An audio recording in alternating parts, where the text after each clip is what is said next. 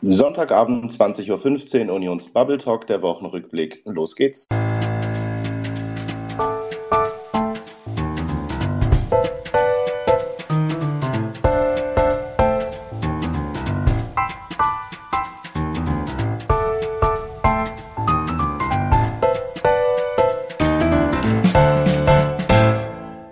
Herzlich willkommen zum bereits 17. Mal zum Unions Bubble Talk, der Wochenrückblick am heutigen ersten Advent, den 3. Dezember 2023. Auch heute dürfen wir euch zu viert durch den Abend begleiten. Lieber Baha, lieber Manuel und lieber Marcel, schön, dass ihr da seid. Halli, hallo. Hallo. Einen schönen guten Abend. In der vergangenen Woche sind wir Zeuge eines bedeutenden Ereignisses geworden. Die Leute saßen gebannt vor dem Fernsehen, die Straßen menschenleer, ganze Familien blickten gespannt auf den einen Mann, der ihnen noch einmal die Welt erklären sollte und wurden bitter enttäuscht. Als Olaf Scholz am Dienstagmorgen um 10 Uhr ans Pult des Bundestages trat und 25 Minuten viel redete, aber nichts sagte. Ein selten einmütiges Presseecho stellte dem Bundeskanzler ein verheerendes Zeugnis aus. Führungsschwach, ahnungslos, planlos. Gleichzeitig erlebten wir mit Friedrich Merz einen sehr engagierten und pointierten Oppositionsführer, der den Finger in die Wunden der Ampel legte. Und die hatte wie so oft keine andere Idee als 16 Jahren der Gesamtsituation oder direkt Friedrich Merz persönlich für alles Versagen der Regierung verantwortlich zu machen. Es ist uns daher heute eine besondere Freude, auf diese doch bemerkenswerte Plenarwoche zurückzublicken mit dem Mann, den man treffend mit Manager der Macht in der CDU-CSU-Fraktion beschreiben kann. Thorsten Frei ist der erste parlamentarische Geschäftsführer der Bundestagsfraktion und damit für die gesamte Koordination der parlamentarischen Arbeit aller Mitglieder verantwortlich. Er selbst, gebürtig aus dem Ländle stammend, war neun Jahre lang Oberbürgermeister der Stadt Donaueschingen und ist 2021 bereits zum dritten Mal direkt gewähltes Mitglied des Bundestages aus dem Wahlkreis Schwarzwald-Baar geworden. Für diese kurzfristig völlig anders als geplante verlaufende eigentliche Haushaltswoche des Bundestages gibt es daher keinen versierteren Politiker aus unseren Reihen als ihn. Lieber Thorsten Frei, wir freuen uns, dass Sie sich ausgerechnet am ersten Advent die Zeit nehmen, um mit uns und der Unionsbubble auf diese zurückliegenden Tage zu schauen. Herzlich willkommen. Hallo, schönen guten Abend. Legen wir los und blicken auf den wortreichen, aber inhaltsleeren Auftritt des Bundeskanzlers in dieser eigentlichen Haushaltswoche. Es sind nun zweieinhalb Wochen, seit das Bundesverfassungsgericht den Haushaltstrick der Ampel den Stecker gezogen hat ganz ernsthaft ganz am Anfang gefragt, wie hoch waren eigentlich die Erwartungen in der Fraktion und auch bei Ihnen persönlich, dass man als Abgeordneter und Haushaltsgesetzgeber endlich ein paar Antworten auf die vielen offenen Fragen seitens des Bundeskanzlers bekommen würde? Ja, um ehrlich zu sein, hätte ich da tatsächlich mehr erwartet und es hätte ja auch einige Gelegenheiten gegeben. Vor etwa einer Woche hat sich der Bundeskanzler ja versucht, an einer Videoaufzeichnung auf den Spuren seines Vizekanzlers sich direkt an die Menschen zu wenden. Er hat da zehn Minuten gesprochen, aber im Grunde genommen nichts gesagt, jedenfalls kein Fingerzeig dazu gegeben, wie man aus dieser Situation herauskommen könnte.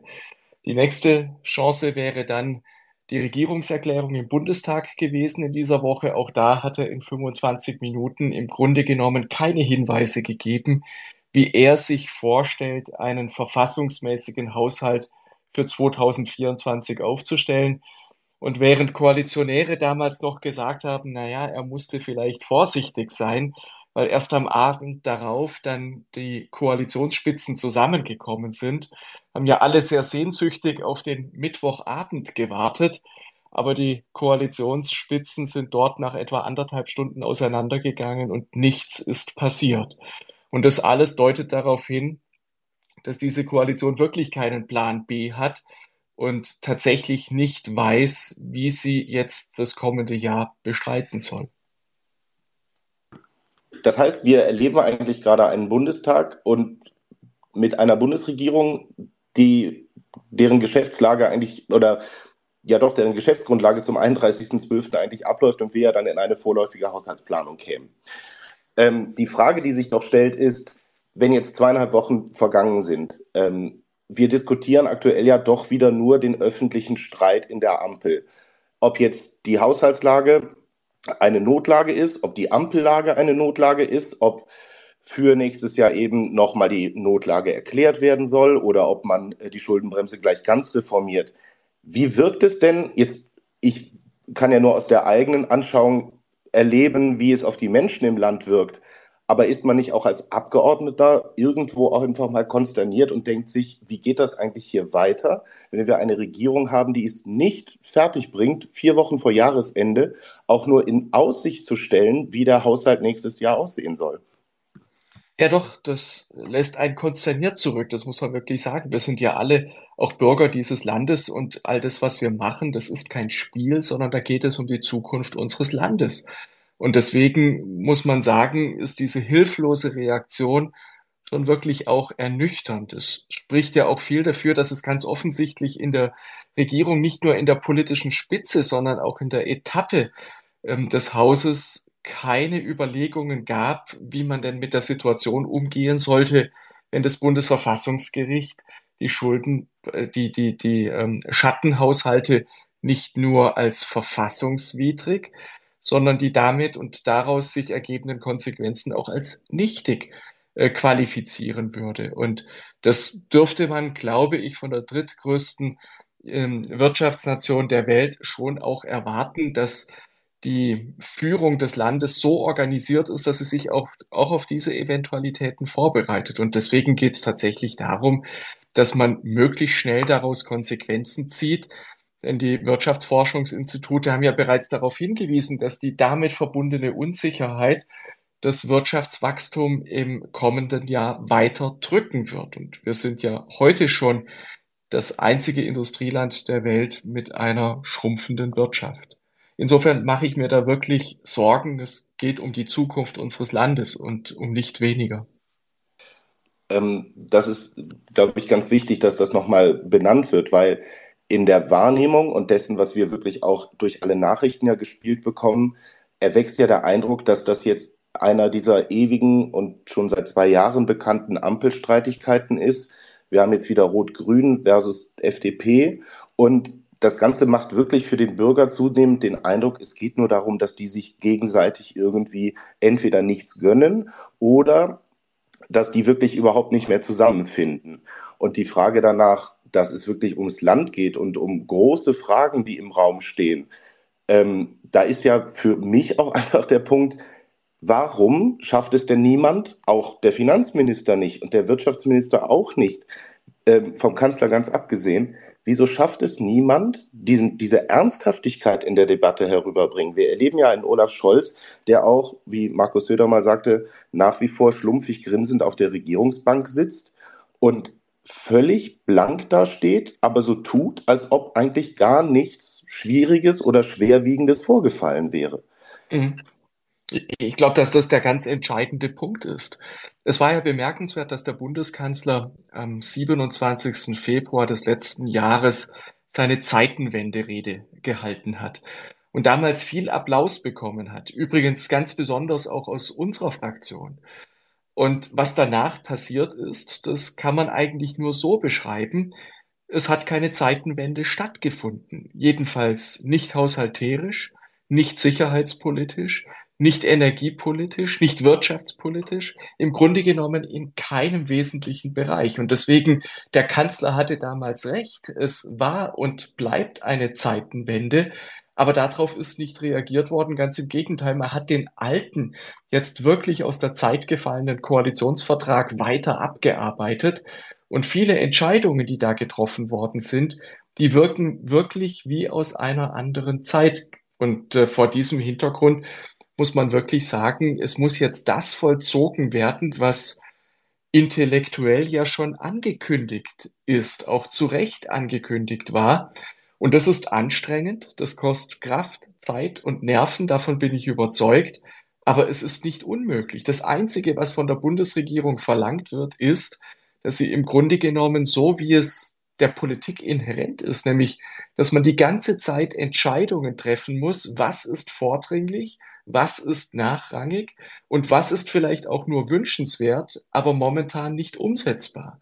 Diese Entscheidung ist eigentlich das Wesen der Politik. Und genau das wird von der Bundesregierung jetzt erwartet.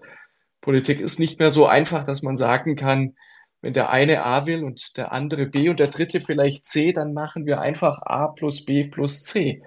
Sondern jetzt wird von der politischen Führung erwartet, auch Entscheidungen zu treffen, was vorrangig ist. Das ist einfacher, aber eben auch was nachrangig ist. Das ist etwas komplizierter. Lieber Herr Frei, vielen Dank, dass Sie heute da sind. Freut mich auch sehr. Ich habe gleich eine Anschlussfrage zu dem Thema. Sie hatten es gerade angesprochen, Zeitenwende und den Koalitionsvertrag. Ich habe mich damals schon gefragt, warum die Ampelkoalition nicht diese Gelegenheit und diese historische Situation nutzt, um den Koalitionsvertrag eben nochmal anzupassen. Und auch nach dem 7. Oktober habe ich mich erneut gefragt, warum die Koalition jetzt nicht die Gelegenheit nutzt, den Koalitionsvertrag nochmal anzupassen. Hintergrund war einfach, ich habe da nochmal reingelesen, im Koalitionsvertrag wird ja explizit auch nochmal dieses Thema Unwidmung der Gelder plus auch Bekenntnis zur Schuldenbremse angesprochen. Und auch da waren ja viele Krisen, Corona etc. schon bekannt. Und dennoch hat man immer wieder diese, dieses also diese Gelegenheiten verpasst zu sagen, okay, wir müssen jetzt noch mal ran. Meine konkrete Frage, warum glauben Sie, hat das Scholz, hat das die Koalition nicht gemacht? Hatten Sie einfach immer gedacht, wir haben genügend Geld, wir können damit alles lösen oder alles erfüllen und an unseren Versprechen äh, festhalten? Oder war es einfach, wie soll ich sagen, gab es einfach die Angst davor, dass man zu keiner Lösung kommt, wenn man den nochmal aufmacht? Waren vielleicht schon die mhm. Fronten mhm. zu sehr verhärtet? Ja, ich glaube, dass beides richtig ist. Zum einen ist es Bequemlichkeit, weil es eben anstrengend ist, den Koalitionsvertrag nochmal aufzuschnüren, mhm. Prioritäten zu setzen, andere Prioritäten zu setzen. Das ist die Anstrengung und auch das Schwarzbrot der Politik, wenn man so will. Und der zweite Punkt ist aber mindestens genauso wichtig, den haben Sie auch angesprochen. Wir haben es hier mit einer im Grunde genommen dysfunktionalen Koalition zu tun. Die drei Koalitionspartner sind in wesentlichen Bereichen in höchstem Maße unterschiedlich. Wir mhm. haben da zum einen eine liberale Partei, die vom Einzelnen, vom Individuum her denkt. Wir haben zwei linke Parteien, die eher kollektivistisch denken. Das sind schon die Grundansätze, die da zutiefst unterschiedlich sind. Und das Einzige, was diese Koalition im Grunde genommen von Anfang an zusammengehalten hat, das war das Geld und die Möglichkeit, über Haushaltstricks Probleme so zuzuschütten mit Geld, dass eine solche Koalition funktionieren kann. Und da gab es ganz offensichtlich eine Arbeitsteilung, die da lautet, die SPD kriegt das, was notwendig ist oder aus ihrer Sicht notwendig ist für ähm, den Bereich Soziales ähm, in dem Zusammenhang, dass sozusagen nur viel Geld im Bereich der Sozialpolitik letztlich sozialen Zusammenhalt stiften könnte. Ich würde das bestreiten. Die Grünen haben viel Geld bekommen für ihre Bemühungen ähm, im Bereich des Klimaschutzes, im Grunde genommen nicht Effizienz in den Mittelpunkt zu rücken. Das heißt, mit einem möglichst geringen Geldeinsatz möglichst maximale CO2-Emissionsreduktionen zu erreichen, sondern wenn Sie sich das Heizungsgesetz anschauen, eben mit enorm viel öffentlichem und privatem Geld doch sehr übersichtliche CO2-Reduktionen zu erreichen und ja. vieles davon eben auch ähm, indem man nicht die, die Wurzel des Problems angeht, sondern an den Symptomen herumdoktert. Und das sind, glaube ich, die wesentlichen Gründe, warum diese Koalition nur mit viel Geld, das aber nicht vorhanden war, auszukommen. Ja, lieber Herr Frei, vielen Dank auch äh, im Namen unserer Zuhörer dass Sie ähm, heute bei uns sind. Ähm, mich, mich würde noch mal ähm, interessieren die Frage nach dem, äh, nach dem Haushalt. Äh, kurz nach dem Urteil ähm, hat ja auch die Fraktion sehr deutlich gemacht, ähm, dass, dass sie auch nicht an der Bereinigungssitzung teilnehmen wird mit den vorbereiteten Anträgen. Ich glaube, es waren über 300, ähm, was ich gehört habe. Und ähm, äh, die Koalition hat ja erst ein, die ersten Teil der Bereinigungssitzung so weitergemacht, dann aber auch den Entschluss gefasst, nein, wir brauchen mehr Zeit, wir müssen uns alles ganz genau anschauen, wie alles miteinander zusammenhängt. Jetzt in der Woche habe ich viele Redner der Koalitionsfraktion ähm, gehört, die gesagt haben, wir wollen unbedingt vermeiden, dass wir in die vorläufige Haushaltsführung kommen und den Haushalt ähm, noch in diesem Jahr beschließen. Ähm, wie realistisch ist denn das? Gibt es da schon irgendwelche Vorarbeiten, die in der Fraktion bei uns angekommen sind, oder ist das völlig illusorisch? Also zunächst einmal ist es so, wenn ähm, Sondersitzungen des Bundestages notwendig sind, dann werden wir uns dem selbstverständlich nicht verschließen. Es geht um den Bundeshaushalt, es geht auch um die Zukunft unseres Landes und da werden wir uns mit Sicherheit nicht auf die Weihnachtszeit berufen, um Sitzungen zu verhindern, sondern ganz im Gegenteil, wir werden alles machen, was notwendig ist und was dem Land hilft. Der zweite Punkt, rein verfahrensrechtlich, ist es in der Tat so, dass man den Haushalt mit einem relativ kurzen Vorlauf auch verabschieden könnte, weil die Haushaltsberatungen, die haben ja bereits begonnen. Es hat die erste Lesung im Bundestag stattgefunden im September. Es haben die entsprechenden ähm, Ausschussberatungen im Haushaltsausschuss und den mitberatenden Ausschüssen begonnen. Sogar die Bereinigungssitzung hat ja bereits begonnen ist nur bis heute nicht abgeschlossen worden. Und deswegen könnte man, wenn man einen Plan hätte, den Haushalt 2024 relativ kurzfristig über die Rampe bringen. Aber das würde eben eine politische Einigung voraussetzen. Und der Bundesfinanzminister hat ja darauf hingewiesen, dass in diesem Haushalt etwa 17 Milliarden Euro fehlen. Und wenn man nicht die Schuldenbremse ein weiteres Mal lösen will, was man nicht ohne weiteres kann, sondern nur wenn eben auch die Voraussetzungen einer Notlage vorliegen, dann muss man dieses Geld eben einsparen. Das ist zwar anspruchsvoll, aber es ist auch keine Raketenwissenschaft, 17 Milliarden von etwa 460 Milliarden Euro einzusparen. Das liegt eigentlich schon im Bereich des Möglichen. Und vielleicht der letzte Punkt noch.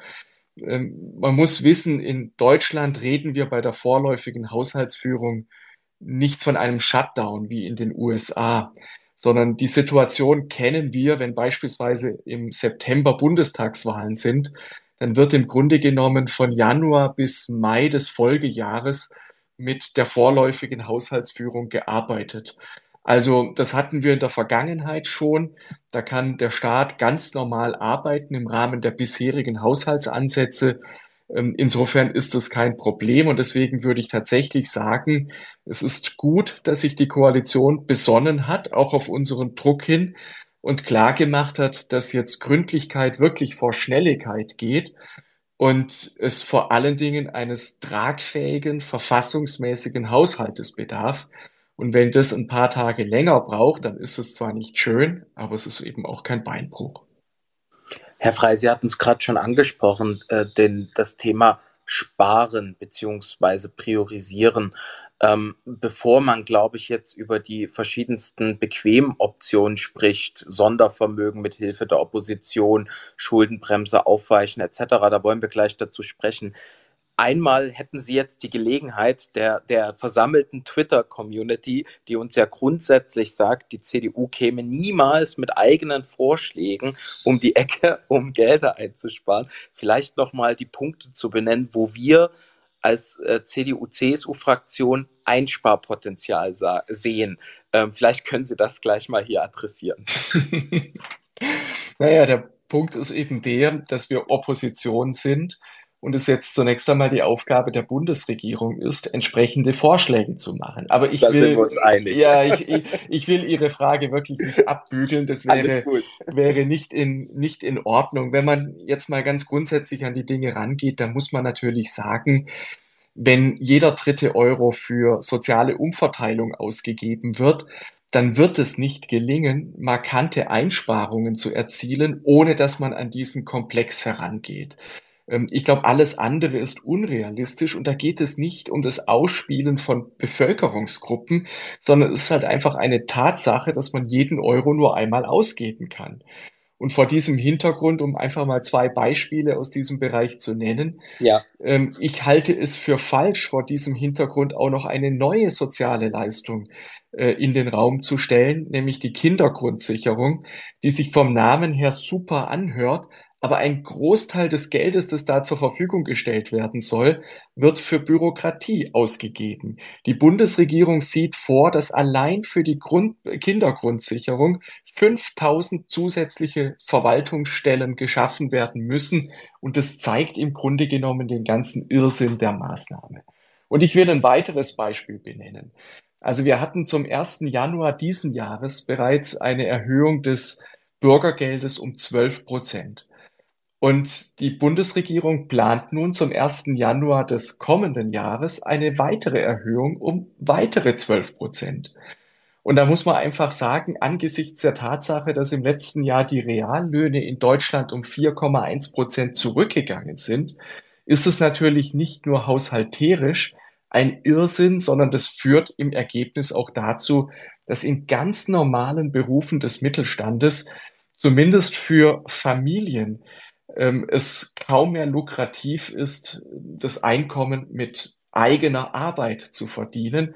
Und deswegen muss man da, glaube ich, ganz genau hinschauen, dass das Bürgergeld nicht dazu führt, dass zunehmend Menschen, die eigentlich arbeitsfähig wären, die in der Lage wären, die gesund sind, im entsprechenden Alter sind, die keine ähm, dem entgegenstehenden Verpflichtungen haben, dass die wirklich ihren Lebensunterhalt auch mit Arbeit verdienen. Um nur ein Beispiel zu nennen, würde es uns gelingen, etwa 100.000 Menschen zusätzlich in Arbeit zu bringen, von den etwa 3,9 Millionen ähm, Menschen im Bürgergeld, die im arbeitsfähigen Alter sind, würde das den Staat um etwa drei Milliarden Euro entlasten. Oder wenn es eine Million Menschen wären, also ein Viertel davon, dann wären das etwa 30 Milliarden Euro Entlastung für den Staatshaushalt, und daran kann man schon sehen, dass man hier eben wirklich etwas erreichen kann, wenn man die Menschen nicht einfach nur alimentiert, sondern wenn man durch Qualifizierung, durch aktive Arbeitsvermittlung es schafft, ähm, sie wirklich auch wieder in Arbeit zu bringen. Das ist auch eine Frage der Menschenwürde. Und lassen Sie mich noch ein letztes Beispiel benennen. Das ist das Heizungsgesetz mit bürgerlichem Namen Gebäudeenergiegesetz das uns in der ersten Jahreshälfte ja so intensiv beschäftigt hat.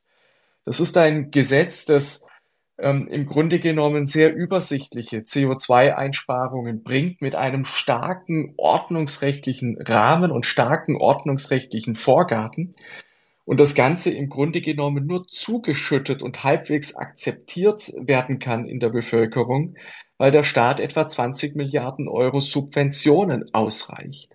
Und deswegen sagen wir auch, dieses Gesetz muss weg. Wir müssen die CO2-Einsparungen anderweitig erreichen, etwa über eine effektivere CO2-Bepreisung. Und damit verbunden, da muss es auch einen sozialen Ausgleich geben, das ist richtig, etwa über das Klimageld. Aber die Unmengen an Subventionen, die können im Grunde genommen mindestens stark zurückgefahren werden. Und deshalb würden auch dort hohe zweistellige Milliardensummen als Einsparpotenzial zur Verfügung stehen. Da haben Sie jetzt drei Beispiele mehr genannt, als ich von der Ampel kenne. Insofern äh, ist das, glaube ich, schon mal sehr passend. Nein, also verstehe voll und ganz, dass Sie jetzt natürlich nicht die Arbeit der Regierung machen ähm, können und sollen, auch wenn man das heute das Gefühl hatte bei Bericht aus Berlin, dass das jetzt die Aufgabe von Friedrich Merz ist, äh, die Regierungspolitik zu erklären. Ähm, aber vielen Dank für die konkreten Beispiele. Ich hoffe, den ein oder anderen Zuhörer hat das als ähm, konkreten Vorschlag aus den Reihen der Union geholfen. Ähm, Marcel, du wolltest gerne. Ja, hallo, guten Abend, äh, Herr Frei. Schön, dass Sie heute Abend bei uns sind und mit uns äh, diskutieren. Ähm, Sie haben ja jetzt ein paar Beispiele genannt, wo wir als äh, Union Einsparpotenzial äh, sehen, um äh, aus dieser Situation äh, rauszukommen. Wenn man sich jetzt die Ampel anschaut, stellt man ja fest, dass die drei Koalitionspartner da unterschiedliche Ideen haben, wenn sie überhaupt Ideen haben, wie sie da rauskommen wollen. Die FDP ähm, wird ja auch gern ähm, Einsparungen vornehmen. Wenn wir uns jetzt SPD und Grüne angucken, ähm, die wollen ja beide eher an die Schuldenbremse ran und ähm, die lockern. Wenn wir uns jetzt auch die, ähm, äh, die Beiträge von äh, Grünen und SPD in der Haushaltsdebatte, nee, Quatsch, in der ähm, Regierungs, in der Debatte zur, zur Regierungserklärung anhören. Ähm, also gerade bei Katharina Dröge hatte ich den Eindruck, sie wirbt ja quasi um die Union ähm, um da eine Erleichterung der Schuldenbremse äh, vorzunehmen. Sie hat ja auch immer wieder auf äh, die Ministerpräsidenten verwiesen, die angeblich für eine Reform der Schuldenbremse offen seien. Kai Wegner, Rainer Haselhoff, ähm, Hendrik Wüst und so weiter. Ähm, wie realistisch sehen Sie es denn, dass äh, die Union auf lange Sicht äh, bei der Reform einer Schuldenbremse mitmachen würde? Ähm, vielleicht auch vor dem Hintergrund, dass wir jetzt nicht wissen, wie in wie, wie, wie nach der Bundestagswahl die Mehrheitsverhältnisse sind, ob es überhaupt noch zwei Drittel Mehrheiten äh, gibt der politischen äh, Mitte äh, im Zweifelsfall Verfassungsänderungen durchzuführen. Also, ähm, also wenn man sich die Opposition anhört, könnte man ja meinen, die Union wäre quasi kurz davor, eine, eine Reform der Schuldenbremse mitzumachen. Also das glaube ich nicht. Ähm, wenn man das Grundgesetz an der Stelle ändern wollte, bräuchte man eine Zweidrittelmehrheit sowohl im Bundestag als auch im Bundesrat. Und ähm, ich kann nur sehen, im Bundestag ist es so, dass ähm, die FDP in der Regierung das äh, kategorisch ablehnt. Wenn ich mir unsere letzte Fraktionssitzung anschaue, wo wir über dieses Thema natürlich auch geredet haben, da war die Haltung eindeutig. Also die, die wirklich über, überwiegende Mehrheit der Fraktion kann sich so etwas nicht vorstellen. Und das halte ich auch für vollkommen richtig so. Ich bin ein echter Fan, ich oute mich da gerne der Schuldenbremse, weil sie ja gezeigt hat, dass wir sie tatsächlich brauchen als Korrektiv für die Politik, weil wir es, und da formuliere ich jetzt mal sehr pauschal, die Politik, die einen mehr, die anderen weniger, nicht in der Lage sind, ohne diese verfassungsrechtlichen Leitplanken wirklich auch zukunftsfähig zu wirtschaften. Denn genau darum geht es. Und die Schuldenbremse, die beinhaltet ja Flexibilität. Also sie hat eine Konjunkturkomponente, das heißt, wenn es schwieriger ist, dann steigen die Verschuldensrechte. Und deshalb darf die Bundesregierung ja auch in diesem Jahr Schulden aufnehmen und sie dürfte es auch im nächsten Jahr. Das wäre durchaus verfassungsgemäß. Und wenn man sich jetzt überlegt, ja, wie könnte man denn eine solche Schuldenbremse reformieren? Dann wird ja immer wieder der Vorschlag genannt, man müsse Investitionen in die Zukunft anders beurteilen. Aber das Grundproblem ist doch, wir hatten bis 2009 eine solche Regelung im Grundgesetz. Die hieß goldene Regel und war im Grunde genommen darauf ausgelegt, dass Kreditaufnahmen nie höher sein dürfen als die Investitionen im entsprechenden Haushaltsjahr. Und was war die Konsequenz?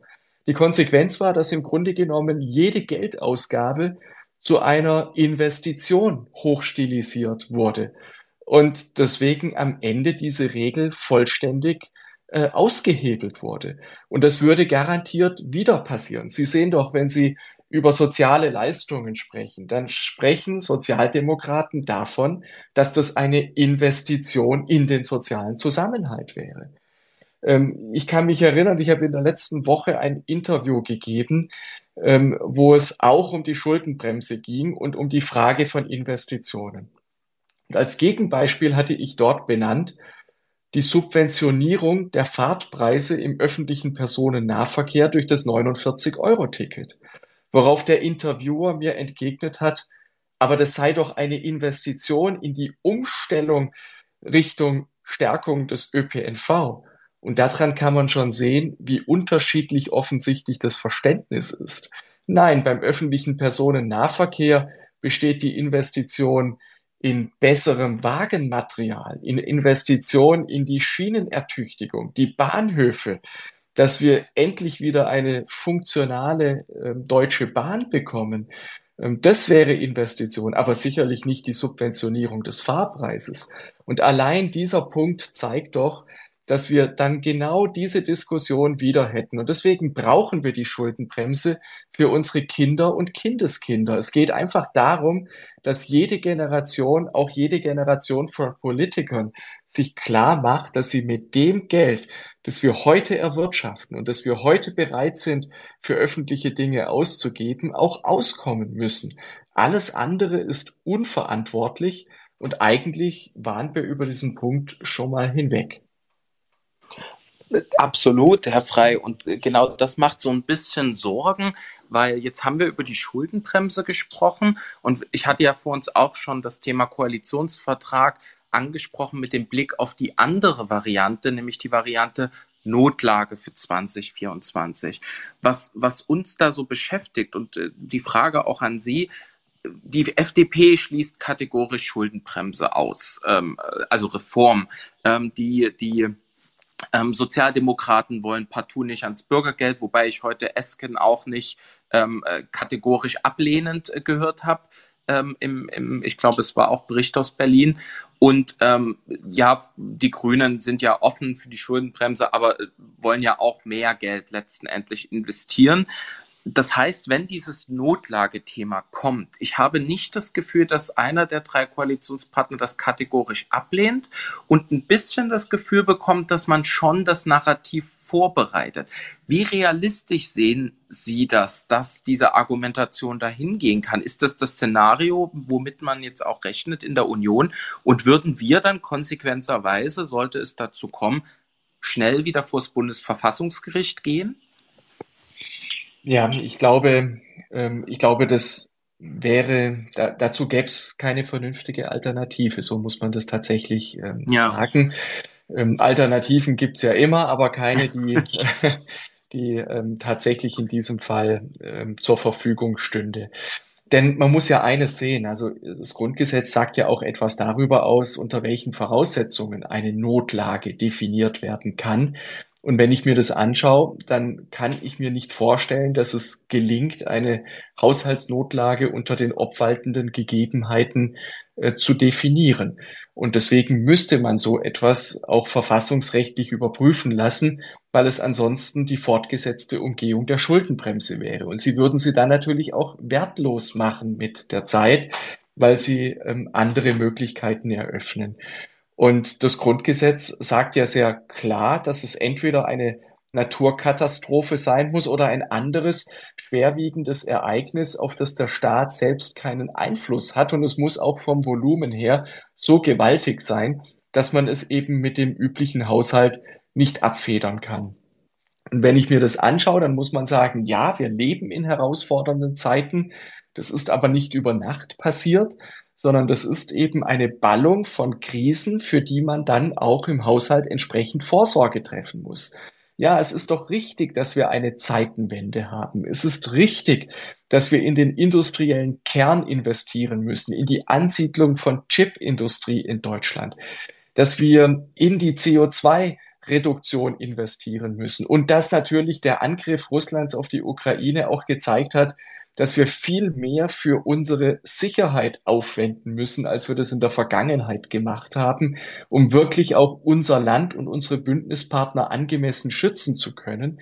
Also müssen hier auch die Schwerpunkte gesetzt werden. Und wenn das Schwerpunkte sind, dann muss man eben auch die Kraft haben, an anderer Stelle zu sagen, ähm, da können wir dann weniger machen. Und dass das möglich ist, dafür gibt es so viele Hinweise. Etwa die Tatsache, dass die Steuerschätzung im Oktober ein besseres Ergebnis gezeitigt hat, als man das erwarten konnte und auch die Bundesregierung selbst erwartet hat. Und auch die Tatsache, dass wir spätestens 2025 das erste Mal mehr als eine Billion Euro gesamtstaatliche Steuereinnahmen haben werden.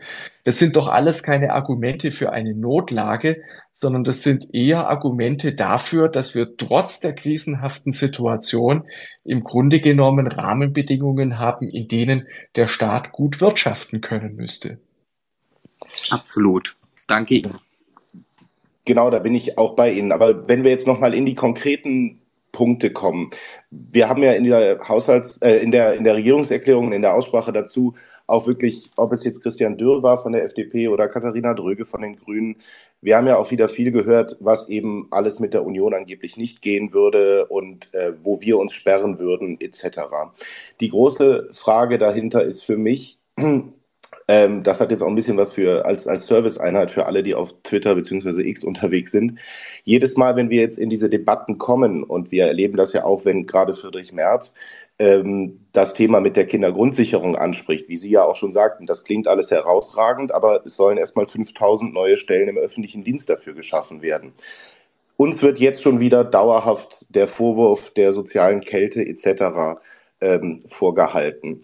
Heute Abend hat Friedrich Merz dann, und ich glaube, ich habe es zum ersten Mal gehört, im äh, Interview bei Tina Hassel im Bericht aus Berlin gesagt, wir müssten uns auch Gedanken dazu machen, ob nicht das Arbeitslosengeld 1, also die wirkliche Versicherungsleistung, ähm, ausgebaut werden müsste und eigentlich wieder verstärkt ähm, genutzt werden, anstatt immer nur steuerfinanzierten Sozialtransfer zu ermöglichen. Mhm.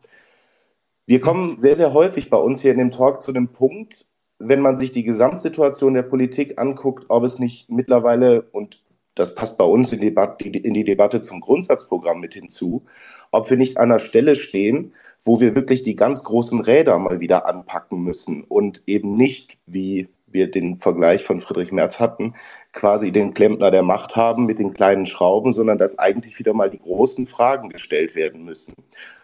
Nur wie begegnen wir diesem angeblichen Sozialabbau und wo müssen wir eigentlich wieder argumentativ besser werden, dass der Staat eben keine Full-Service-Agentur sozusagen für jeden ist? Ja, das sind, das sind alles sehr kluge Argumente. Ich glaube, wir leben in einem sozialen Rechtsstaat. Wir haben die soziale Marktwirtschaft als ökonomische Grundlage unseres Staates. Und das ist alles richtig und gut so. Und auch ich bin der Auffassung, dass sozialer Frieden letztlich auch eine Grundlage ist für ökonomischen Erfolg, aber auch für ein gutes Zusammenleben bei uns im Land. Und deswegen würden wir da, da auch nie leichtfertig über dieses Thema reden. Aber der Sozialstaat, wie wir ihn entwickelt haben, aus der katholischen Soziallehre, aus der protestantischen Sozialethik heraus, das ist ja im Grunde genommen die Hilfe zur Selbsthilfe und die Konzentration auf diejenigen, die einfach zeitweise oder auch dauerhaft nicht die Leistungskraft haben, um für sich und für ihre Familie den notwendigen Lebensunterhalt zu verdienen. Da steht die Würde des Einzelnen an der Spitze aller Überlegungen, auch im Artikel 1 Absatz 1 unseres Grundgesetzes. Aber das bedeutet doch nicht, dass man über soziale Themen immer mit der Gießkanne geht.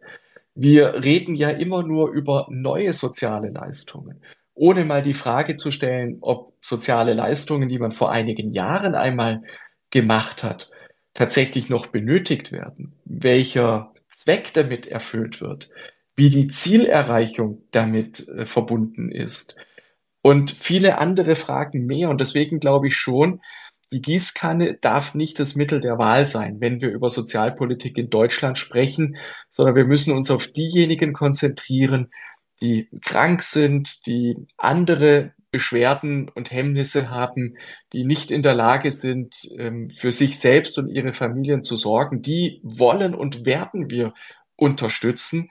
Aber das Problem, das wir doch heute haben, wenn Sie sich nur das Bürgergeld anschauen, dass es eben etwa 3,9 Millionen Menschen gibt, die im erwerbsfähigen Alter wären und die durchaus in der Lage wären, auch einer Tätigkeit nachzugehen, aber es tatsächlich nicht machen. Deswegen muss man, glaube ich, darüber nachdenken, dass wenn jemand im erwerbsfähigen Alter ist, gesund ist und damit alle Voraussetzungen dafür gegeben sind, dass in einer Zeit wie der unsrigen, wo überall Fach- und Arbeitskräfte gesucht werden, nicht arbeitet, dass derjenige dann eben auch zu, wenn die Integration in den ersten Arbeitsmarkt nicht gelingt, auch zu gemeinnütziger Arbeit gebracht werden müssen. Das halte ich wirklich für absolut zwingend, damit diejenigen, die mit ihren Steuern und ihren Beiträgen das System am Laufen halten, dass die auch noch die Akzeptanz haben, die Schwächeren in der Gesellschaft mitzunehmen. Dazu ganz konkret auch die Nachfrage, gerade beim Bürgergeld. Ich erlebe das und ich finde das in der Diskussion auch immer so anstrengend, wenn dann argumentiert wird, ähm, aufgrund des fehlenden oder immer geringer werdenden Lohnabstandgebotes, dass dann gesagt wird, na ja, man darf aber nicht das Bürgergeld nur mit dem Arbeitseinkommen vergleichen, weil ja nahezu ein Drittel aller Arbeitnehmer in Deutschland eigentlich auch auf sogenannte ergänzende Sozialleistungen wie Wohngeld etc. zugreifen können. Ist da denn nicht dann auch systematisch mittlerweile etwas so schief geworden, dass wir allen Ernstes Arbeitseinkommen nur noch dadurch irgendwie überlebensfähig machen, wenn es staatlich zusätzlich subventioniert wird? Und wie begegnen wir eigentlich diesem Vorwurf, dass man eben sämtliche staatlichen Leistungen, die man auch bei einem kleinen Gehalt noch äh, beantragen kann, entsprechend mitrechnen müsste. Ich finde, das ist einfach im System so ein Denkfehler. Es kann aber sein, dass ich mich da irre. Nein, absolut. Genauso sehe ich das auch. Ähm, es ist vor allen Dingen eine sehr etatistische Betrachtungsweise. Ich finde, umgekehrt wird ein Schuh draus, den einzelnen Menschen in den Mittelpunkt zu rücken. Und es ist ja auch eine Frage der Menschenwürde, der Selbstachtung, ähm, der Stellung auch in der Gesellschaft, dass man mit seiner Arbeit seinen Lebensunterhalt verdient. Das macht am Ende ja auch die Staatsbürger bei uns aus. Und vor diesem Hintergrund ist es wirklich nicht akzeptabel, wenn Menschen, die einen ganz normalen Beruf haben, eine ganz normale Ausbildung gemacht haben, in der Mitte der Gesellschaft stehen, ergänzende Leistungen benötigen. Sondern es muss tatsächlich so sein, dass derjenige, der arbeitet und einen Vollzeitjob hat, einen ganz normalen Job hat, dass der von diesem Geld auch leben kann. Und dass der nicht nur 100 Euro mehr hat als jemand, der soziale Transferleistungen bekommt. Und wenn Sie sich das im Einzelnen mal anschauen, es wird ja dann immer wieder darauf hingewiesen, nein, der, der, der arbeitet, der hat immer noch etwas mehr. Aber entweder sind es soziale Transferleistungen, die da eben ergänzend dazukommen, wie Sie es beschrieben haben, oder es sind minimale Beträge. Und der Unterschied besteht darin, dass im einen Fall 40 Stunden die Woche gearbeitet wird und im anderen Fall null Stunden die Woche dafür gearbeitet wird. Und wenn Sie die Situation haben, dass Sie eine Familie haben mit mehreren Kindern, dann haben wir eben heute schon die Situation schon bei einer vierköpfigen Familie, aber erst recht bei einer dreiköpf äh, äh, bei einer fünfköpfigen Familie oder noch mehr Kindern in der Familie, dass man eben auch mit einem ganz normalen Beruf Ausbildungsberuf nicht mehr so viel Geld verdienen kann, dass man oberhalb dessen liegt, was man an Bürgergeld und sonstigen Transferleistungen bekommen könnte. Und da teile ich Ihre Einschätzung. Da läuft etwas ganz grundsätzlich schief bei uns im Land und da müssen wir ran. Das Bürgergeld bekommen derzeit in Deutschland etwa 5,5 Millionen Menschen. Das ist viel zu viel. Ähm, das ist, sind nicht nur diejenigen, die wirklich ähm, auf Solidarität und Unterstützung in der Gesellschaft angewiesen sind. Und deswegen brauchen wir ein Reset an dieser Stelle. Es geht nicht darum, sozusagen etwas, was falsch eingeknöpft ist, einfach immer weiter zu betreiben, sondern wir brauchen ein grundsätzliches Revirement. Es ist eben eine soziale Leistung und kein Bürgergrundgehalt sozusagen, auf das jeder einen Anspruch hat. Und ich glaube, darum muss es gehen. Soziale Leistungen für die, die sie wirklich brauchen. Ich würde gerne nochmal anknüpfen äh, bei der Frage des Bürgergelds. Ähm, ich bin Ihnen sehr dankbar, dass Sie nochmal darauf hingewiesen haben, dass wir ähm, als äh, CDU und CSU aus der katholischen Soziallehre kommen, wo ja die Solidarität einerseits eine, eine große Rolle spielt und äh, der werden wir ja natürlich gerecht äh, durch äh, das Bürgergeld und durch die Solidargemeinschaft, ähm, die das finanziert. Auf der anderen Seite, wie Sie auch angesprochen haben, aber auch die Subsidiarität, also dass derjenige, der arbeiten kann und sich selbst helfen kann, äh, sich auch selbst helfen muss und der Staat eben äh, Anreize und Hilfen stellt, um äh, sich selbst helfen äh, zu können. Jetzt äh, wurde aber in der Aussprache zur Regierungserklärung am Dienstag äh, der Union vorgeworfen, äh, sie wolle äh, den Menschen das Existenzminimum nicht gewähren. Ja? Ich glaube, es kam von, von, von den Grünen, glaube ich. Mhm. Was ja eigentlich schon ein, ein, ein, ein krasser Vorwurf ist, ähm, weil ähm, durch Artikel 20 äh, natürlich das Sozialstaatsprinzip äh, tief in der Verfassung verankert ist. Äh, welchen Spielraum sehen Sie denn konkret ähm, beim Bürgergeld, ähm, da Einsparungen vorzunehmen, aber immer noch dem Existenzminimum gerecht zu werden? Naja, also ich, glaube, so wie ich es vorher äh, dargestellt habe, wenn zum ersten ersten diesen Jahres das Bürgergeld um 12 Prozent angehoben wurde, dann hat man damit natürlich eine hohe Inflation, insbesondere auch im Bereich der Nahrungsmittel, bereits abgebildet. Jeder, der arbeitet, jeder, der eine Rente bezieht oder etwas Vergleichbares, hat natürlich beileibe keine 12 Prozent äh, in diesem Jahr bekommen. Und auf der Grundlage jetzt noch einmal um 12 Prozent zu erhöhen, das ist wirklich etwas, was praktisch sonst niemand in unserer Gesellschaft hat. Und deswegen würde ich in Abrede stellen, dass das das ist, was sozusagen als Existenzminimum zur Verfügung stehen muss, sondern das ist weit mehr als das. Und deswegen wäre es der erste Schritt, diese Erhöhung zum 1. Januar des nächsten Jahres nicht zu machen. Der zweite Punkt, den halte ich für sehr viel wichtiger. Wir müssen dafür sorgen, dass mehr Menschen, die Bürgergeld bekommen, auch tatsächlich wieder selbst arbeiten und von ihrer Arbeit dann auch leben können. Und ich halte das auch durchaus für realistisch. Und dafür muss man das Bürgergeld im Ganzen umstellen.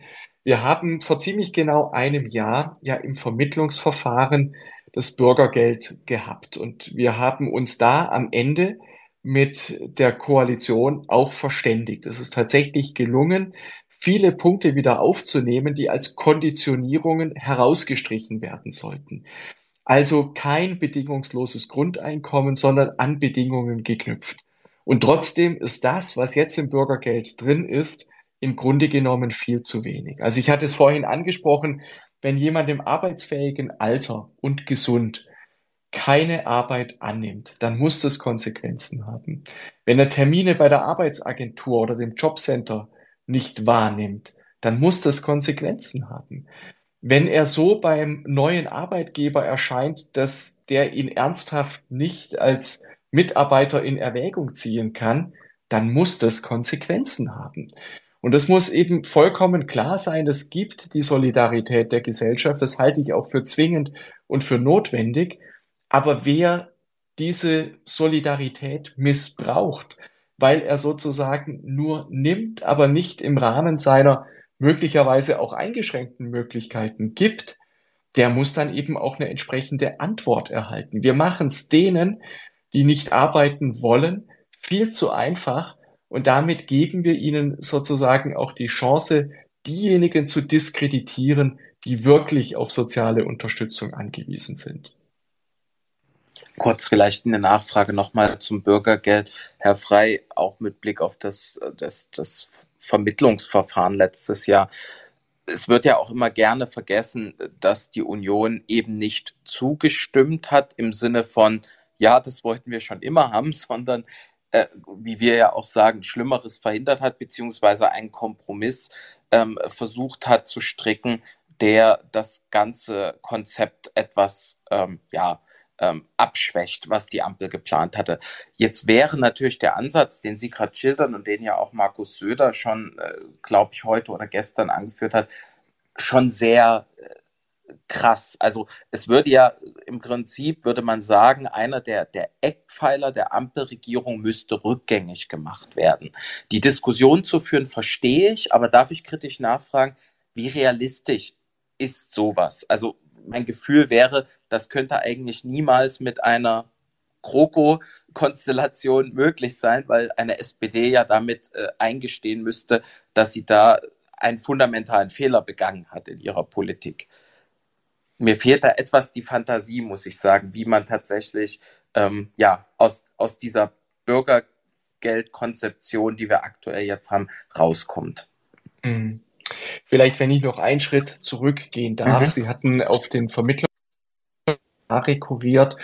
In der Tat, der Vermittlungsausschuss, der darf nichts machen, sondern er muss auf der Grundlage des vom Bundestag beschlossenen Gesetzes ähm, versuchen, eine Verständigung zwischen den Verfassungsorganen Bundestag und Bundesrat zu erreichen. Deswegen waren unsere Möglichkeiten dort, wie Sie es beschrieben haben, sehr eingeschränkt. Und deswegen ist es schon auch ähm, schlimm, finde ich, wenn uns jetzt im Bundestag regelmäßig vorgehalten wird, wir hätten ja für das Bürgergeld gestimmt. Ähm, wenn das, wenn dieses Narrativ sich durchsetzt, dann muss im Grunde genommen jede Oppositionsfraktion sagen, also wenn ich mit einem Vorschlag der Regierung nicht zu 100 Prozent einverstanden bin, dann darf ich mich dem nie anschließen dann darf ich nie versuchen, das Schlechte etwas besser zu machen, weil ich dann immer in die volle Mithaftung gehe. Und das sind Argumente, die führen mit Sicherheit nicht dazu, dass wir uns überlegen, wie wir der Ampel jetzt aus der Patsche helfen können, so sondern im Gegenteil. Ähm, da muss man dann eher überlegen, ähm, was, was tut man da. Ich will aber Ihre Frage beantworten. Wie realistisch ist es, im Bereich des Bürgergeldes oder der Sozialleistungen etwas zu tun? Ich will mit einer, ja, nicht einer Gegenfrage, aber mit einem Gegenaspekt antworten.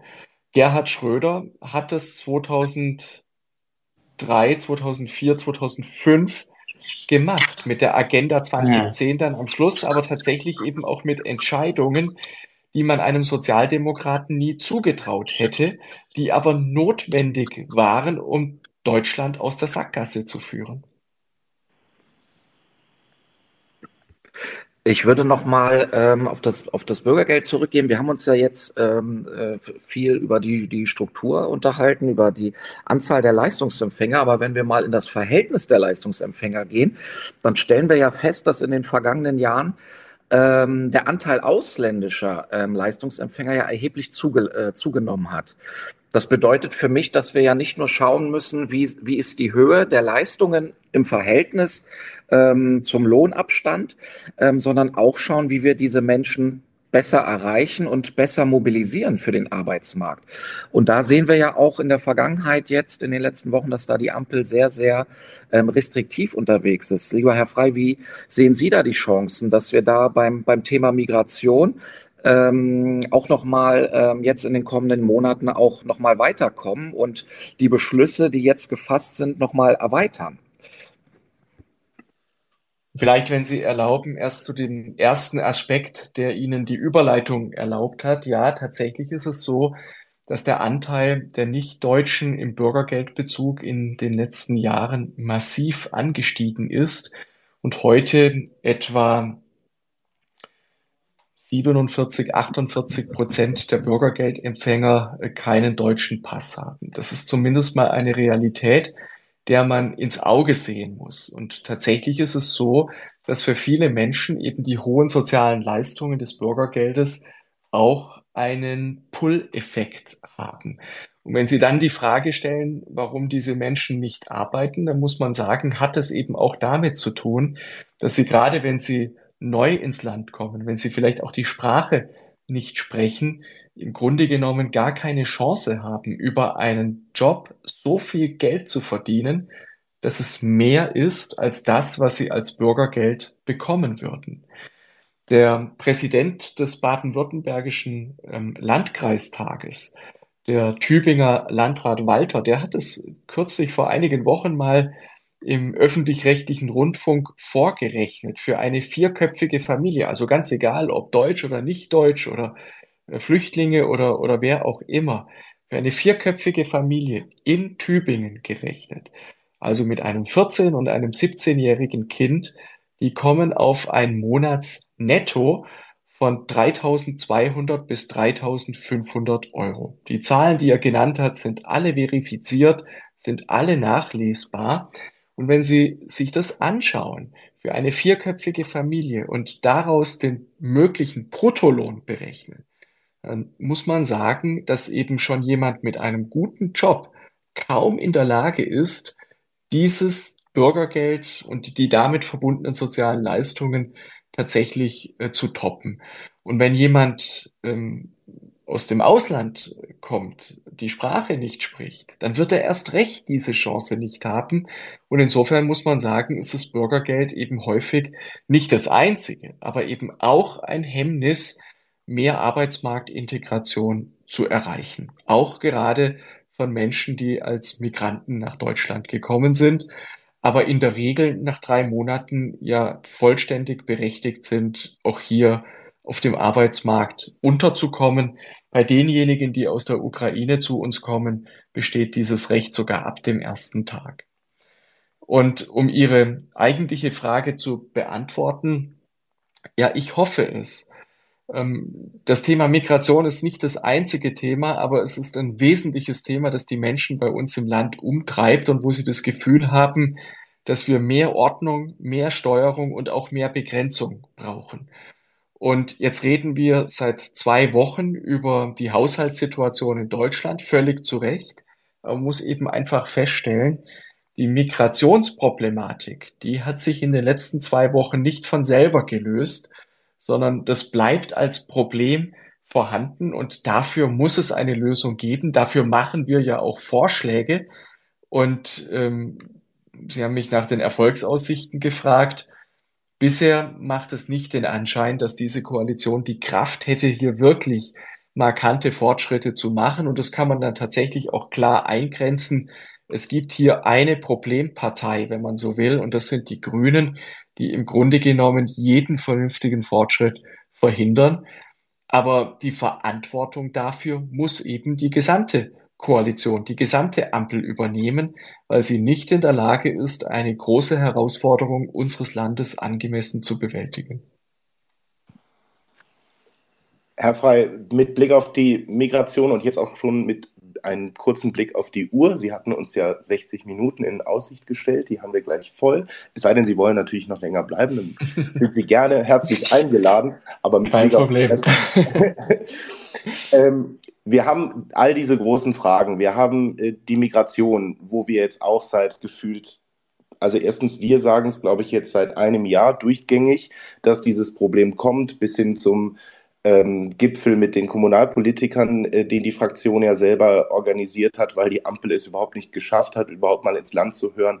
Wir haben die Frage auch nach den sozialen Sicherungssystemen, weil wenn wir wieder beim Haushalt sind, dann stellt sich die Frage auch nach dem Rentenzuschuss mhm. äh, etc. Und jetzt habe ich zwei Fragen mit vielleicht so dem Ausblick in die Zukunft. Zum einen, das, was jetzt sicherlich wieder verstärkt kommen wird, sicherlich auch medial verstärkt kommen wird, ist der ewige Ruf nach unserer sogenannten staatspolitischen Verantwortung. Ich bin mir da auch mittlerweile sicher, dass das die Fraktion auch im Bundestag schon nicht mehr hören kann, wenn die Ampel das ständig sagt. Und B ist die Frage, die auch, auch jetzt ja überall kommt, was uns auch die Umfragen sagen, es wäre Zeit für eine neue GroKo. Ich sage ja mittlerweile, auf der einen Seite ist es richtig gut, dass wir wieder, also in den Parteien auch merken, dass es Unterschiede gibt. Wenn ich aber auf die aktuellen Politiken schaue, ich sehe für uns aktuell so wenig Schnittmengen mit einer SPD, die für viele auch im Land einfach die Realität in vielen Bereichen so verweigert, dass ich eigentlich keine Brücke sehe, mit denen aktuell überhaupt an die großen Fragen heranzukommen. Und wir haben das ja auch bei diesem Deutschlandpakt erlebt, wo wir ja am Ende auch alle konsterniert zurückgeblickt haben und gesagt haben, was wollte Scholz eigentlich damit erreicht haben? Ähm, sich zweimal mit Friedrich Merz zu treffen, um dann aber doch mit der MPK irgendwas selber zu entscheiden. Also wo fängt unsere staatspolitische Verantwortung an, dieses Problem des Haushalts mitzulösen. Aber wo hört es auch auf, dass wir diese Politik unterstützen müssen? Mhm. Ja, das ist, äh, da ist der Spagat, finde ich, sehr gut äh, beschrieben. Also, was ist die staatspolitische Verantwortung der Union derzeit? In allererster Linie eine gute, eine ordentliche, eine konstruktive Oppositionspolitik zu machen. Und das bedeutet eben, dass wir zuallererst auch mal schauen, ähm, wo hat diese Koalition ihre Fehler, wo schadet sie mit unserer, mit ihrer Politik auch unserem Land? Und diese Dinge zu benennen und dann Alternativen aufzuzeigen, das ist mal die erste, vornehmste und wichtigste Aufgabe der Opposition. Und dass wir das mit dem Konstruktivsein wirklich ernst nehmen, das kann man ja auch daran sehen, dass wir in diesem Sommer einmal geguckt haben, bei wie viel Gesetzesvorhaben, bei wie viel Anträgen und Initiativen wir mit der Koalition gestimmt haben. Und da haben wir gesehen, dass wir bei etwas mehr als der Hälfte der Initiativen, Anträge und Gesetzentwürfe der Bundesregierung und der Koalition mitgestimmt haben, zugestimmt haben. Übrigens wir haben als CDU-CSU-Fraktion noch mehr Gesetzentwürfe, Initiativen und Anträge eingebracht als die Ampel. Und die Koalition hat unseren Anträgen an keiner einzigen Stelle zugestimmt. Nicht ein einziges Mal. Und deswegen glaube ich, kann man schon sagen, dass wir eine sehr konstruktive Opposition sind. Aber staatspolitische Verantwortung heißt eben nicht, dass wir die Fehler der äh, Ampel einfach zukleistern, in denen, indem wir ihnen erlauben, Geld zukünftiger Generationen einfach vorab zu nehmen, um eigene Vorstellungen und Ideen finanzieren zu können. Das machen wir sicherlich nicht mit. Also uns geht es darum, wir sind eine staatstragende Partei, aber wir sind keine regierungstragende Partei. Und deswegen werden wir alles unterstützen, was gut für unser Land ist, gut für die Menschen in unserem Land. Aber wir werden mit Sicherheit nichts machen, was einfach nur dieser Koalition hilft, nochmal ein bisschen weiter zu wursteln. Es stellen sich jetzt einfach Aufgaben und diese Koalition muss sich den Aufgaben stellen. Und wenn sie sich diesen Aufgaben nicht stellen will oder wenn sie nicht in der Lage ist, zu gemeinsamen Ergebnissen zu kommen, dann ist diese Koalition eben am Ende. Und dann hat es entsprechende Konsequenzen. Das muss man, glaube ich, einfach klar benennen, wie es ist. Und für uns, glaube ich, ist ganz entscheidend, dass die Menschen wissen, woran sie mit der Union sind. Dass wir eine klare programmatische Aufstellung haben, so wie wir das vorhin auch skizziert haben und dass die Menschen sich darauf auch verlassen können. Ich glaube, wenn wir in eine Regierung kämen, unter welchen Umständen auch immer, und dann in einer Koalition nicht in der Lage wären, die wesentlichen Themen dieses Landes zu lösen, im Bereich der Sicherheitspolitik, der Wirtschaftspolitik, der Steuer- und Finanzpolitik, der Haushaltspolitik, der Migrationspolitik und vielen anderen Bereichen, auch der Klimapolitik. Wenn wir dazu nicht in der Lage wären, dann würden sich die Menschen enttäuscht abwenden. Und wenn die Ampel schon enttäuscht hat, dann dürften wir es uns als CDU, CSU mit Sicherheit nicht erlauben, die Menschen ebenfalls zu enttäuschen, weil es dann in der demokratischen Mitte niemand mehr gäbe, an dem man sich halten könnte. Und dann hätten wir wirklich nicht nur eine Haushaltskrise, nicht nur eine Koalitionskrise, sondern dann hätten wir wirklich eine Staatskrise. Und das dürfen wir nicht zulassen. Und deshalb glaube ich, müssen wir an der Stelle sehr klar sein. Mir gefiel vor allen Dingen in der März ähm, E-Mail vor kurzem äh, die Beschreibung, dass unsere staatspolitische Verantwortung aktuell ähm, darin liegt, äh, der Regierung aufzuzeigen, dass sie sich an unser Grundgesetz halten sollte. Das fand ich sehr sympathisch und das stimmt auch. Ja, das ist sozusagen die allerunterste Hürde, über die jede Regierung und auch jeder bei uns im Land drüber kommen sollte. Insofern staatspolitische Verantwortung erfüllt an der Stelle. Genau. Ja, das, das schlägt auch wieder den Bogen zurück zur Regierungserklärung, weil Friedrich Merz hat das auch schon in seiner Rede gesagt. Da hat er gesagt, unsere erste staatspolitische Verantwortung ist gerade die, dass sie unsere Verfassung einhalten und wir jeden, jeden, jedes Mal darauf hinweisen würden. Ähm, an der Stelle aber vielleicht auch da nochmal die Frage, zwei Jahre weiter wursteln, wie Sie es gerade gesagt haben, ähm, und wir können jetzt ja noch nicht rückblickend alles bewerten. So wie wir es aber jetzt gerade zur Kenntnis nehmen und auch wie es in der Darstellung und das jetzt nicht nur aus reiner Opposition heraus sich ergibt, dann blicken wir aktuell ja schon auf zwei Jahre zurück, die das Land wirklich gar nicht nach vorne gebracht haben. Fortschrittskoalition hin oder her. Ähm, wären denn nicht eigentlich aus diesem Haushaltsdesaster spätestens dann mit der Regierungserklärung überhaupt Konsequenzen notwendig gewesen. Und ich rede jetzt nicht davon, dass man nur den Staatssekretär in den einstweiligen Ruhestand versetzt hat. Aber wir hatten auch mal in Deutschland eine Kultur, wo Rücktritte oder zumindest die deutliche Übernahme von politischer Verantwortung auch für Fehler eigentlich an der Tagesordnung waren. War das nicht auch in einer gewissen Weise ja trotzig, wie der Kanzler darüber hinweggegangen ist, sich selber überhaupt in die Verantwortung zu nehmen?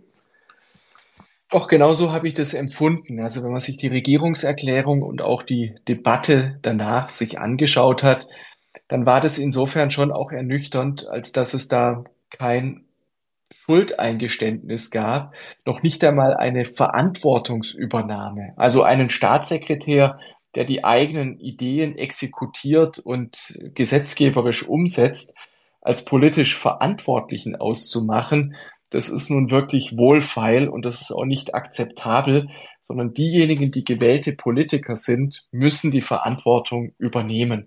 Und deswegen wäre es tatsächlich auch eine Frage der politischen Kultur gewesen, hier sehr klar zu formulieren. Wir haben ja den Bundesfinanzminister gehört, der von einem peinlichen Moment für die Bundesregierung gesprochen hat. Das ist es ohne Zweifel. Aber es darf, glaube ich, auch nicht der Eindruck entstehen, dass der Fehler nur groß genug sein muss, um am Ende ohne Konsequenzen zu bleiben. Und so scheint es mir hier zu sein. Es wird einfach darüber hinweggegangen und Sie haben das ja auch unmittelbar nach dem Urteil erlebt, bei Scholz, aber auch bei Habeck, anstatt in Sack und Asche zu gehen darüber, dass man einen verfassungswidrigen Haushalt vorgelegt hat, hat man diejenigen beschumpfen, die diese verfassungsrechtliche Überprüfung eingeleitet haben. Und das ist ein echter Fall von Täter-Opfer-Umkehr, wenn Sie so wollen. Wobei das Opfer in diesem Fall ja nicht die Unionsfraktion ist, sondern das Opfer ist eindeutig der Steuerzahler, die Steuerzahlerin in Deutschland. Und deswegen ist es wirklich auch die Reaktion der Koalition auf dieses Urteil ist im Grunde genommen unsäglich und zeugt nicht von einer gereiften politischen Kultur. Und da muss man auch vielleicht noch ergänzen, ich, ich habe ja gestaunt, mit welcher Rutzpe da ein Herr Mützenich oder ich glaube auch Kevin Kühnert im Grunde ja das Bundesverfassungsgericht maßregeln wollten. Also das war ja eine ganz neue Qualität, wonach jetzt das Bundesverfassungsgericht schuld sei, dass man nicht mehr die Politik betreiben könne, die man gerne machen würde. Also das, das war auch ganz großes Kino. Das habe ich, glaube ich, so noch nicht erlebt. Ja, das Bundesverfassungsgericht hat ja nur die Regelungen des Grundgesetzes ausgelegt, die Politiker einmal da reingeschrieben haben. Und die Schuldenbremse ist 2009 ins Grundgesetz gekommen. Übrigens bei einer Kanzlerin Angela Merkel und einem Bundesfinanzminister Per Steinbrück. Das war in einer großen Koalition und es war auch richtig so. Es war damals richtig und es bleibt heute richtig. Denn ähm, dass es notwendig ist, das zeigt uns ja jetzt gerade die aktuelle Situation. Äh, würde die Ampel diese Restriktion des Artikel 115 Grundgesetz nicht haben, dann würden sie einen, eine Schuldenpolitik ohne Maß und Ziel machen. Und im Übrigen, darauf darf man ja durchaus hinweisen, ähm, wenn Sie sich andere Länder in Europa anschauen, da passiert ja genau das. Wenn man sich einmal die, das aktuelle Staatsdefizit in Frankreich beispielsweise anschaut, dann ist das weit von den Maastricht-Kriterien entfernt, wenn Sie sich die Staatsverschuldung der anderen G20-Staaten anschauen, aber auch gerade der europäischen ähm, Staaten von Italien, von Frankreich, äh, von anderen Ländern dort, dann zeigt es eben, dass wenn es eine solche effektive Schuldenbremse in der Verfassung nicht gibt, dass dann ganz offensichtlich auch Politiker gerne des, den Weg des geringeren Widerstandes gehen und nicht Verantwortung für die Zukunft und zukünftige Generationen übernehmen. Und deshalb war es richtig und bleibt es richtig. Und ich will noch ein letztes sagen. Die Schuldenbremse, die tut natürlich weh, weil sie Bequemlichkeit verunmöglicht und zur Entscheidung zwingt, also das, was eigentlich Regierungspolitik ausmachen müsste, ähm, wäre es nicht so, dann wäre die Schuldenbremse auch wirkungslos. Und deswegen muss man sagen, sie zeigt aktuell gerade ihre Wirksamkeit, sie zeigt ihre Notwendigkeit und deswegen darf man sie auch nicht zur Disposition stellen. Und das muss man auch sagen, wer von Modernisierung, von Weiterentwicklung spricht, der arbeitet in Wirklichkeit an der Demontage der Schuldenbremse und deswegen darf das keine Option sein.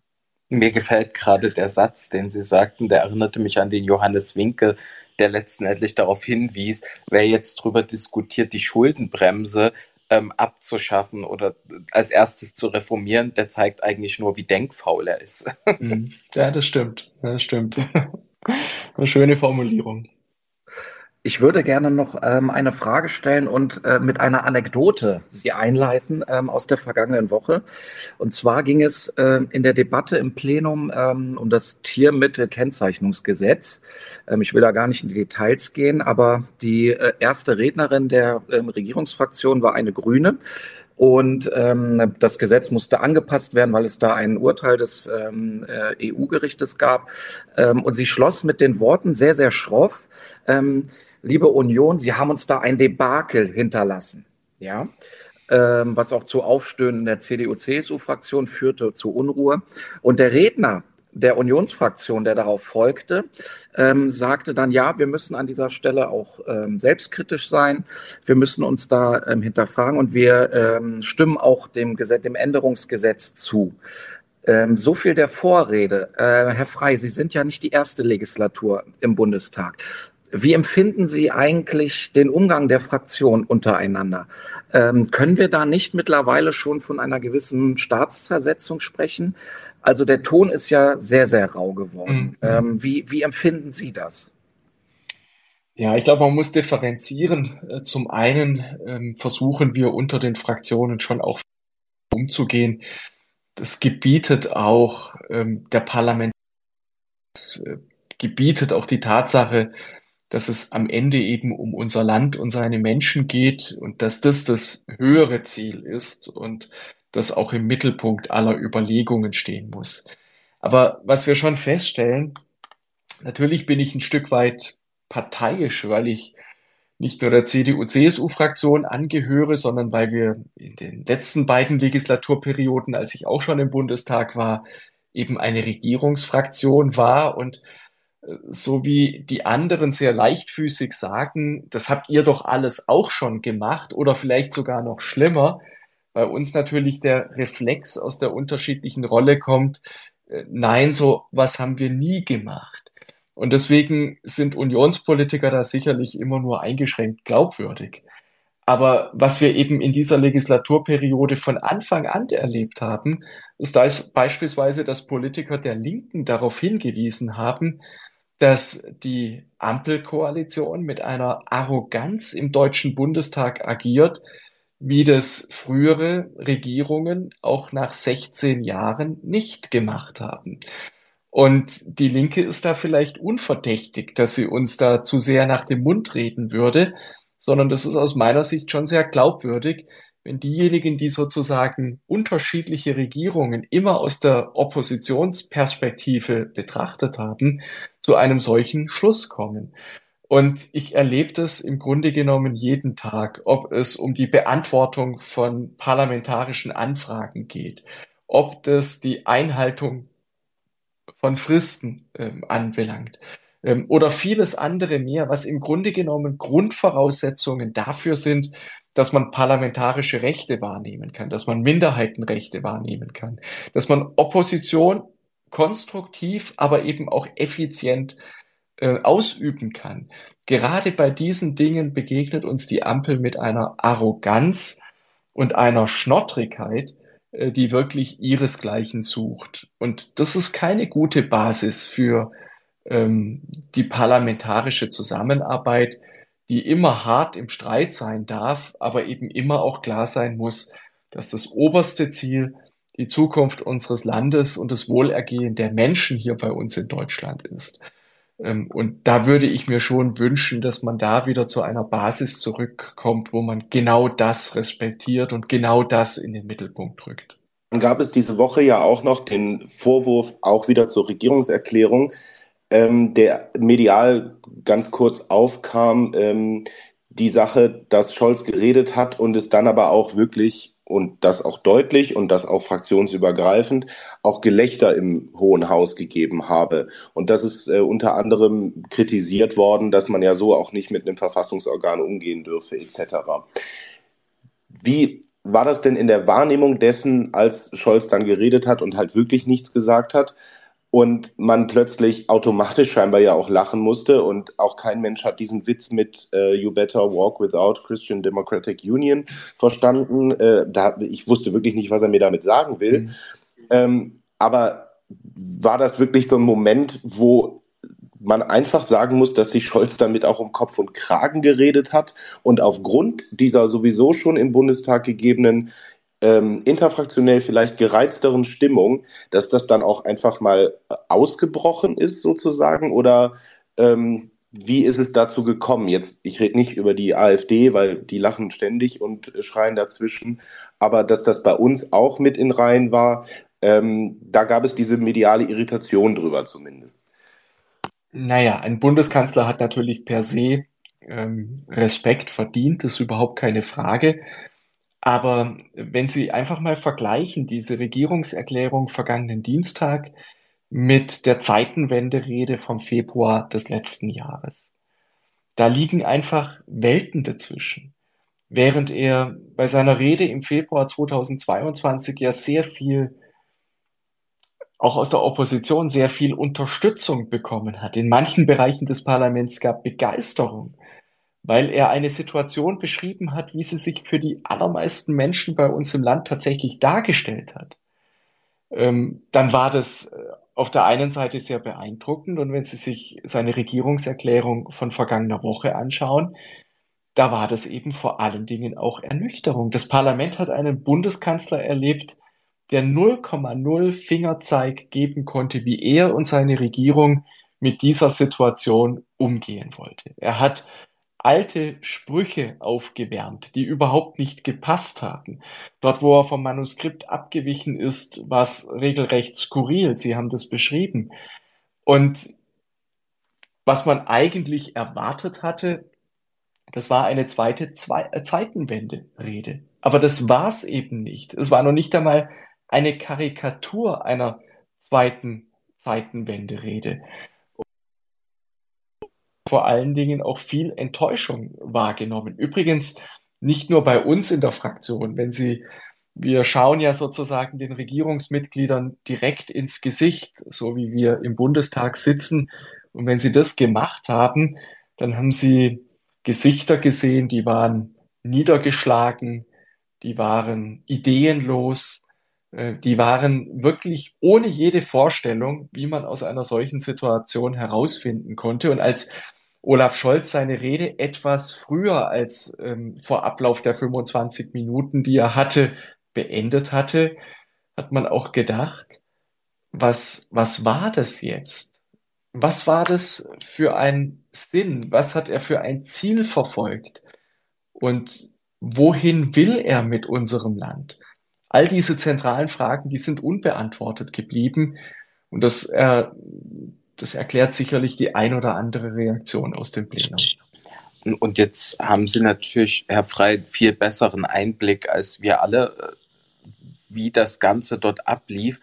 Äh, wenn ich von außen drauf schaue, dann habe ich das erste Mal in den zwei Jahren das Gefühl, dass die Ampelfraktion, und ich sage das jetzt nicht so salopp, chaotisch ist, sondern tatsächlich komplett führungslos dasteht. Da rannte der Vizekanzler los, kommunizierte und eigentlich eines Vizekanzlers auch unwürdig, wie er im Deutschlandfunk äh, Friedrich Merz quasi für die äh, zukünftigen Energiepreise dankte, anstatt sich hinzusetzen und seinen Haushalt in den Griff zu bekommen. Dann äh, fliegen, äh, fliegt das halbe Kabinett durch die Gegend und äh, sagt Termine dann doch wieder ab um zurück äh, an den äh, Verhandlungstisch zu gehen. Und dann hat man eben diese Situation im Plenum, wo man das Gefühl hat, da wusste auch niemand Bescheid, was Scholz sagen wollte. Und dann hat man ja nochmal bestätigt bekommen, jetzt letztens bei Illner, dass ja scheinbar auch Esken und Klingbeil überhaupt nicht informiert darüber waren, dass äh, zum Ende des Jahres die Gaspreisbremse auslaufen soll. Also auch da völlig unkoordiniert, völlig durcheinander. Und man fragt sich eigentlich, wie soll das wieder zusammenkommen? Und was gibt es da für Möglichkeiten? Ich glaube, wir gehen jetzt auf Weihnachten zu. Ich habe jetzt auch die Hoffnung aufgegeben, dass es vor Weihnachten nochmal zu so einem, nennen wir es Zeitenwende-Moment gibt, wo sich alle zusammenraffen und den zehnten Neustart ausrufen im neuen Jahr. Also die Frage ist wirklich, was kann das Land von der Regierung von Olaf Scholz noch erwarten? Man, man guckt irgendwie drauf und denkt so, das war's eigentlich. Ja, also Sie beschreiben die Situation, finde ich, sehr zutreffend. Es ist tatsächlich so, dass einem ein Stück weit die Fantasie fehlt, wie das noch irgendwie zusammenkommen soll. Und auch wenn man sich die Reden in der Aussprache zur Regierungserklärung anschaut, dann haben die nicht nur in inhaltlichen Fragen, sondern häufig sogar in formalen Abläufen ähm, sich völlig widersprochen. Wenn ich mir etwa die Rede des SPD-Fraktionsvorsitzenden Mützenich anhöre und demgegenüber die Reden der FDP, dann fragt man sich wirklich, wo ist denn jetzt die Schnittmenge zwischen den Partnern? Und irgendwo, so in between, bewegt sich dann die SPD, je nachdem, mit wem man dort spricht. Ähm, und vor dem Hintergrund stellt sich wirklich die Frage, findet diese Koalition nochmal eine Basis für gemeinsame Ideen und Vorstellungen oder eben nicht? Ähm, da bin ich in der Tat auch sehr gespannt darauf. Das ist das eine, aber zum anderen ähm, glaube ich, darf man sich davon auch nicht zu sehr ablenken lassen. Wir müssen uns als Union schon auch darauf konzentrieren, wie wir mit dieser Situation umgehen würden, welche Ideen und Vorstellungen wir entwickeln und dafür auch Zustimmung in der Bevölkerung generieren. Denn am Ende des Tages müssen wir uns immer auf alle Eventualitäten vorbereiten, aber insbesondere auch darauf, dass es gelingt, dieses Land besser zu führen.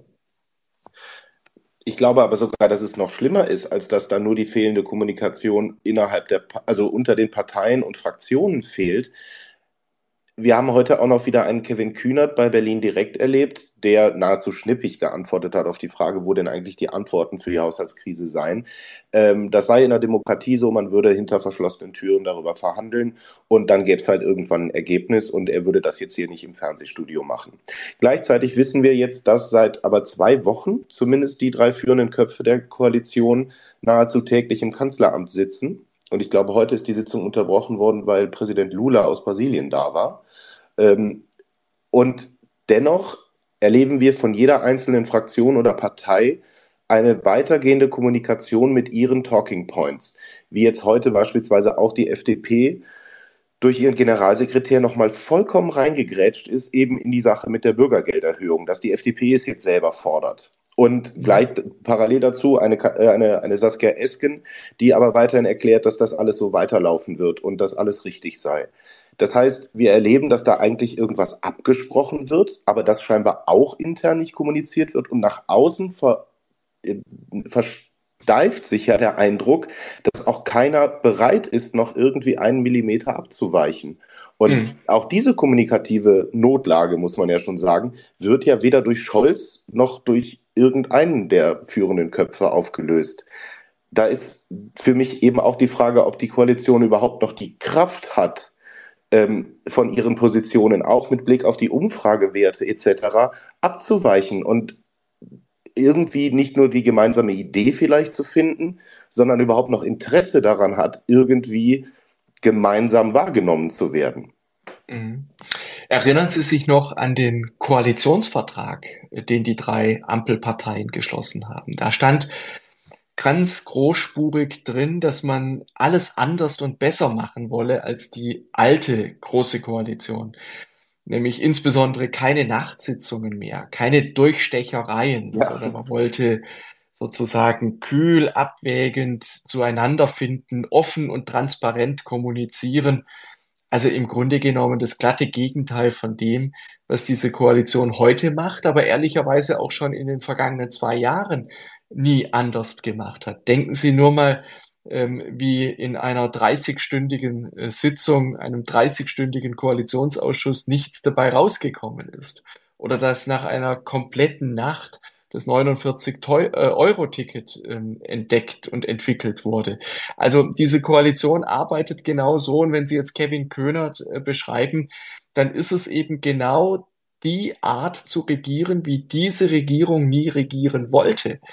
Und das dokumentiert, glaube ich, auf einer nicht inhaltlichen Ebene, aber mit Auswirkungen auf die Inhalte schon sehr klar, dass ähm, diese Regierung weit, weit weg ist von dem Pfad, den sie sich einmal vorgenommen hat. Und man kriegt den Eindruck nicht los, dass da jemand wirklich aus dem letzten Loch pfeift. Gut, mit Blick auf die Uhr und wir müssen heute wie immer pünktlich Schluss machen, weil wir ja auch wie immer an Anne Will abgeben, sozusagen wie heute. Übrigens äh, mit einer neuen Art und Weise von 16 Jahren Schluss macht, weil es wird ihre letzte Sendung sein und ähm, sie war jetzt auch 16 Jahre äh, im Talk. Ähm, vielleicht als Abschlussfrage, Herr Frey, wenn Sie sich drei Dinge wünschen würden, ob politisch inhaltlich, kommunikativ von Olaf Scholz und der Regierung, die jetzt noch vor Weihnachten unbedingt gebracht werden sollten, welche drei Dinge wären das?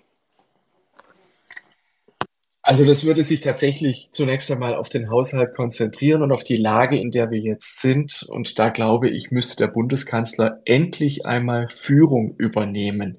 Damit hat er immer kokettiert, aber nie geliefert. Und Führung heißt für mich, von vorne zu führen. Also auch zu sagen, was er will und wovon er glaubt, dass es der richtige Weg für unser Land wäre. Das wäre der erste Schritt. Der zweite Schritt, die zweite der zweite Punkt wäre, den Mut zu entwickeln, auch unbequeme Wahrheiten auszusprechen. Ähm, das ist eben gerade das, was in dieser Situation möglich ist. Es kann nicht jeder das Seine kriegen, sondern es müssen auch unangenehme Entscheidungen getroffen werden, der Solidität und der Zukunftsfähigkeit unseres Landes willen. Und das wäre sozusagen der zweite Wunsch, äh, den ich hätte. Und der dritte Wunsch wäre, dass man tatsächlich hingeht und die offensichtlichen Baustellen unseres Landes Stück für Stück abarbeitet. Dafür würden wir als Opposition übrigens immer auch die Hand reichen. Wir haben in diesem Frühjahr einen umfassenden Vorschlag zur Reform der Deutschen Bahn gemacht. Ähm, das wäre auch ein Stück weit ein Revirement dessen, was wir in der eigenen Regierungszeit verantwortet haben aber weil wir es für richtig und notwendig halten. Und so könnte man das in vielen Bereichen weiterziehen, auch in der Migrationspolitik. Wären wir zur Unterstützung bereit, wenn die Bundesregierung bereit wäre, erstens die Lage anzuerkennen und zweitens auf der Grundlage einer solchen Analyse dann auch zu entsprechenden Lösungsschritten bereit wäre. Da sind wir offen, da sind wir jederzeit bereit, die Regierung zu unterstützen, etwas Gutes für unser Land zu erreichen. Aber soweit ist diese Bundesregierung leider noch nicht, sondern sie beschäftigt sich eigentlich hauptsächlich mit sich selbst. Deswegen wären das meine drei Wünsche. Vielen herzlichen Dank und dann die große letzte Abschlussfrage, auch wenn wir jetzt schon viel darüber gesprochen haben, was wir uns vorstellen können oder nicht. Ihr persönlicher Eindruck, Ihre persönliche Meinung, Hält die Koalition bis 2025 oder erleben wir doch noch vorzeitige Neuwahlen? Kein Mensch weiß das wirklich, aber ich weiß auf jeden Fall, dass Macht zusammenschweißt. Und deswegen wäre meine Arbeitshypothese, dass diese Koalition tatsächlich mit Ach und Krach das Ende der Legislaturperiode erreichen wird. Die drei Koalitionsparteien wissen, dass für sie viel auf dem Spiel steht. Wenn Sie sich die aktuellen Zustimmungswerte anschauen, dann sind die für alle drei ernüchternd. Und wenn einer der drei Partner ausgemacht würde als Grund für ein Zerbrechen der Koalition, dann hätte das nochmal eine verstärkte Wirkung für diese Partei.